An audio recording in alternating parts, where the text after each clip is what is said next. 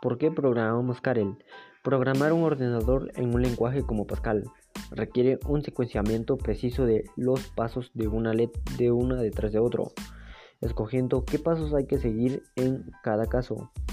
Muy buenas, le damos la bienvenida al sexto torneo de Karel, en el cual podrá salir un equipo victorioso que representará a su grupo y dicho equipo competirá con los demás grupos.